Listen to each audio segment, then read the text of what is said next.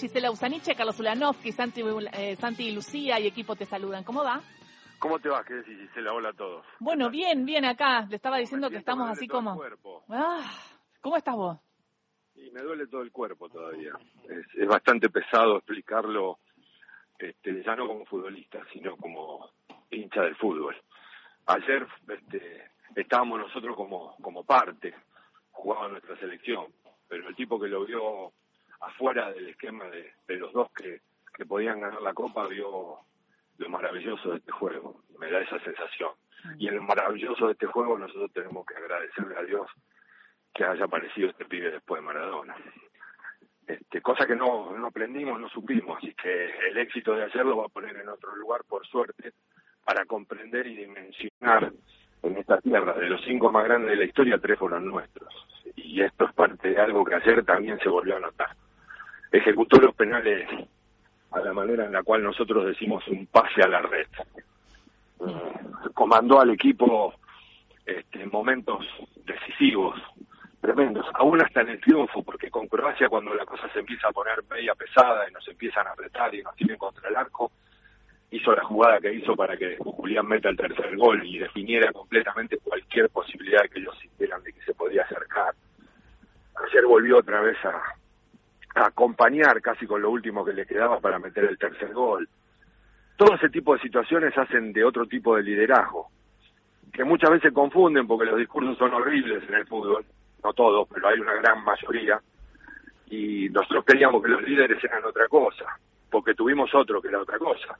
Genial, increíble, disruptivo, pero era otro tipo de liderazgo. Y pensábamos que solo eran así los líderes. Bueno, gracias a Dios se le dio a Messi y se nos dio a todos la posibilidad de poder disfrutar la tercera Copa del Mundo.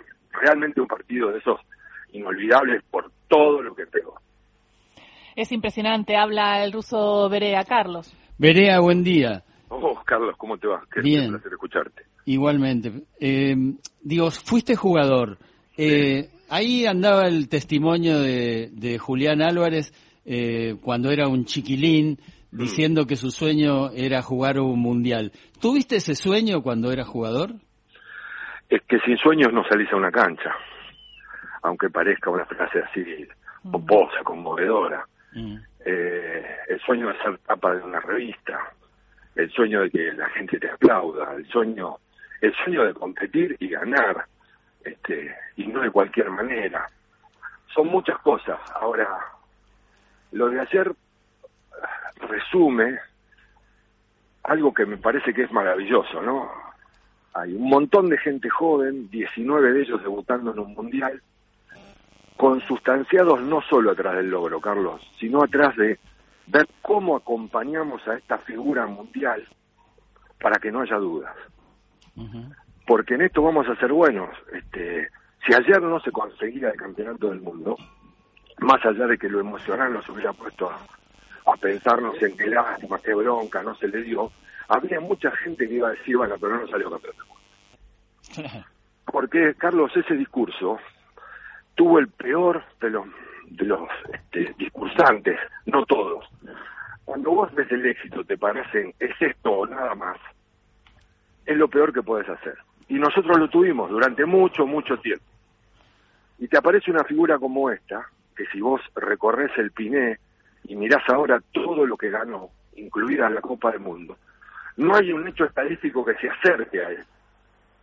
¿Verdad? No hay un hecho estadístico. Salvo Pelé, que tiene tres mundiales.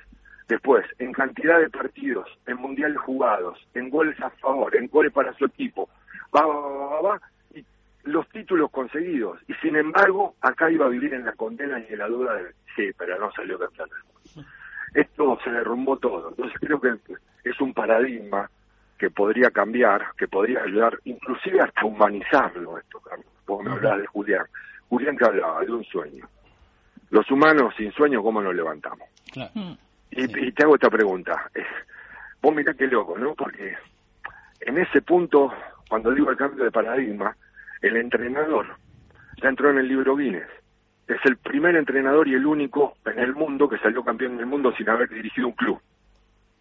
Claro. Extraordinario. Es extraordinario. ¿Y, qué, y, y tu visión de Scaloni y, eh, del equipo? A ver, una cosa es la de, él personalmente y otra cosa es la de él dirigiendo al equipo.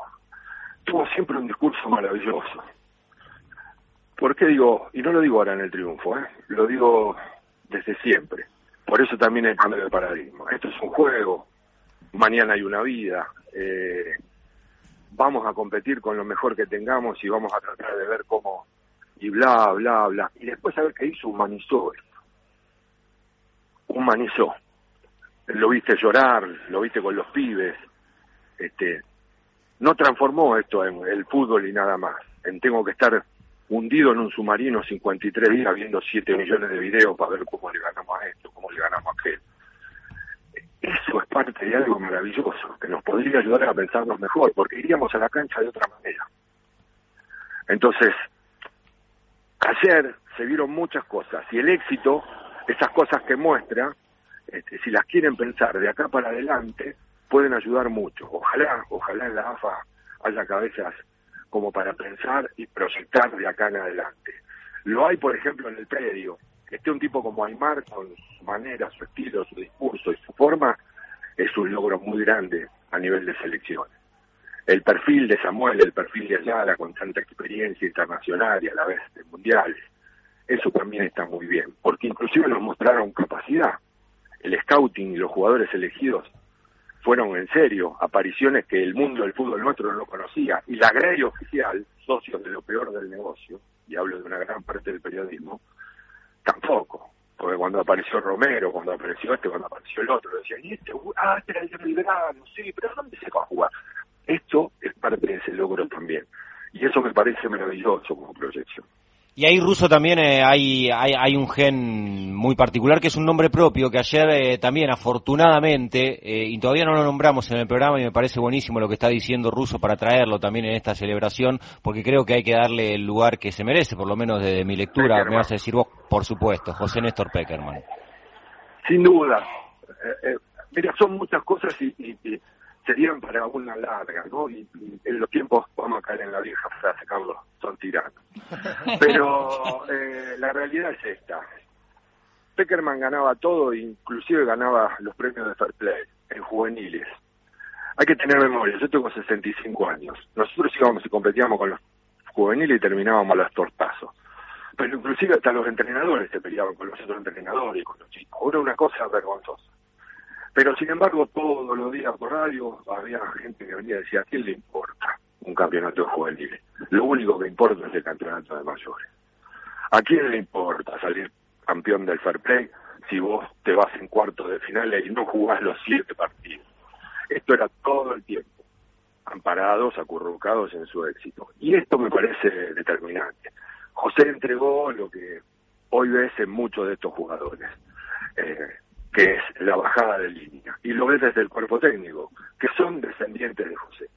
Entonces, esto es muy importante marcarlo también. Después, te equivocas. José nos llevó a Zanetti al Mundial 2006 y tuvo que inventar cuatro marcadores de punta. Entre ellos uno fue Scaloni, lo recuerdan. Jugó Burdizo, este, Scaloni fue otro, Polochini, y me falta otro más que creo que fue Cufé. Entonces, uno decía, ¿cómo un tipo como Peckerman no lleva a, a Zanetti? Pero esto pasa, puede pasar, pero lo que es esencialmente y que hay que marcar es ese sentir de bien. Argentina volvió a competir hidalgamente. Habla el ruso Berea y todos escuchándolo. Hoy hablaba también eh, el profe Córdoba de lo que era el laburo en equipo y un poco también lo expresaste con Escalón y todos y cómo laburaba José Peckerman también ruso. Y ahora preguntarte, bueno, ¿qué sigue, no? Eh, y qué.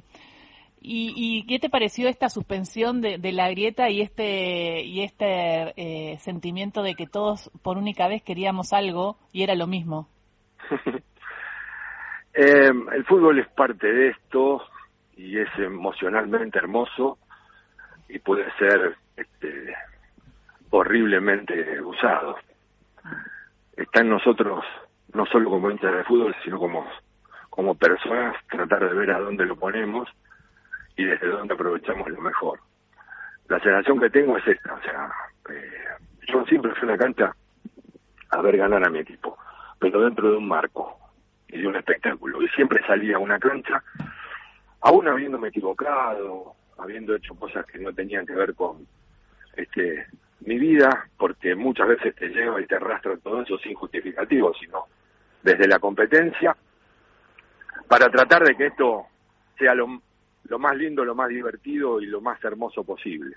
Bueno, ayer se vivió algo hermoso, pero lo hermoso no es solo levantar la copa, es todo el proceso previo llegue a ese momento. Y desde ahí el hincha, el hincha tiene que volver a ser hincha y no a ser mosca sabemos lo que comen las moscas. Muchísimas gracias, Ruso Berea, por esta charla. Queríamos eh, saber tus sensaciones, tus impresiones y es eh, súper eh, lindo charlar con vos. Muchísimas gracias. Dale, muchas gracias. ¿Está Marmurek ahí? Estoy acá, Ruso. Eh, Horacio, carajo. Vamos, querido. Abrazo grande y me, me, ahorré un par de preguntas que incluye la de qué bueno sería verlo sin ser argentino porque lo disfrutas aún mucho más, ¿no?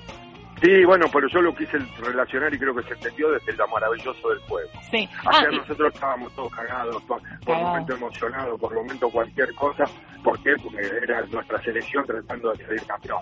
Pero si vos lo ves afuera y volvés a ver este partido ahora, este, tiene un condimento, estos 140 minutos de fútbol que fueron increíble, el deporte es una cosa incomparable. Entre nosotros estábamos hablando, Ruso, y preguntarte, ah, decíamos que si, si esta no fue una de las mejores o la mejor final de un mundial, ¿cómo lo ves vos? Eh, no, creo que tiene mucho, mucho de, acercarse a una que va a ser casi inigualable, por todo. Vos calculás que faltaban tres minutos, cuatro, cuando Messi mete el 3 a 2. Sí. ¿Eh? Tres, cuatro minutos entonces, ya está, tres, cuatro minutos, ya te pasaron, ya te pasó dos veces con Holanda y te pasó con estos mismos. En, en menos de diez minutos te empatan cuando vos tenés todo resuelto, cuando el partido parece que está dominado, definido psicológicamente, futbolísticamente, no te va a pasar de vuelta.